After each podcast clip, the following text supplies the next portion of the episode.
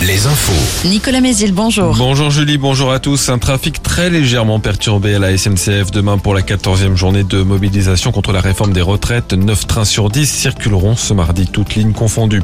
Une série de mesures techniques dévoilées par Matignon face à la crise du logement, mais pas d'annonce choc. Par exemple, le prêt à taux zéro sera prolongé jusqu'en 2027 au lieu de s'arrêter à la fin de cette année, mais, mais avec des critères resserrés. Elisabeth Borne détaillera ce plan logement cet après-midi. Près de 2000 personnes vont porter plainte contre Renault et Nissan ce lundi.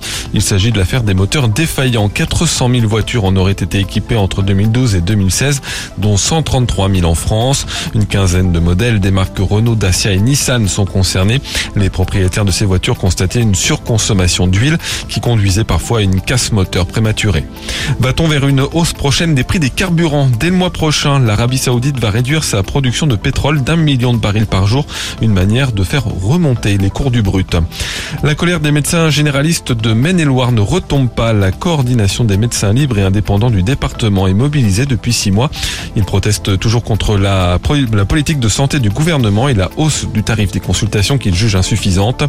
À partir de lundi prochain, une partie d'entre eux appliquera un complément d'honoraires à leurs patients. Ils sont par ailleurs une centaine à avoir entamé une procédure de déconventionnement qui leur permettra de fixer librement leurs tarifs. La recrudescence des méduses sur la côte vendéenne. Elles sont observées depuis quelques semaines sur les plages de la Tranche-sur-Mer ou de Bretignolles, entre autres. Certaines espèces sont plus urticantes que d'autres. Il est en tout cas euh, formellement euh, déconseillé de les toucher.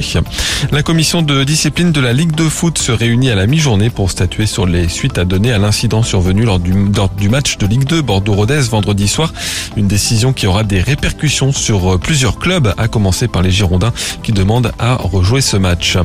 À 41 ans, Zlatan Ibrahimovic met un terme à sa carrière de footballeur. C'est le moment de dire au revoir au football, l'a-t-il lancé hier soir au micro après euh, le dernier match de la saison de l'AC Milan? Karim Benzema lui quitte le club du Real Madrid où il jouait depuis 14 ans. Il pourrait signer un contrat record avec un club d'Arabie Saoudite. Le top 14 de rugby, le Stade Rochelet affrontera samedi Bordeaux-Bègles en demi-finale du top 14. L'UBB vainqueur hier en barrage contre Lyon. Le temps, beaucoup de soleil encore pour commencer la semaine avec des maxi entre 27 et 29 degrés. Des températures qui vont augmenter ces prochains jours avec un pic de chaleur attendu mercredi et jeudi. Très bonne matinée à tous.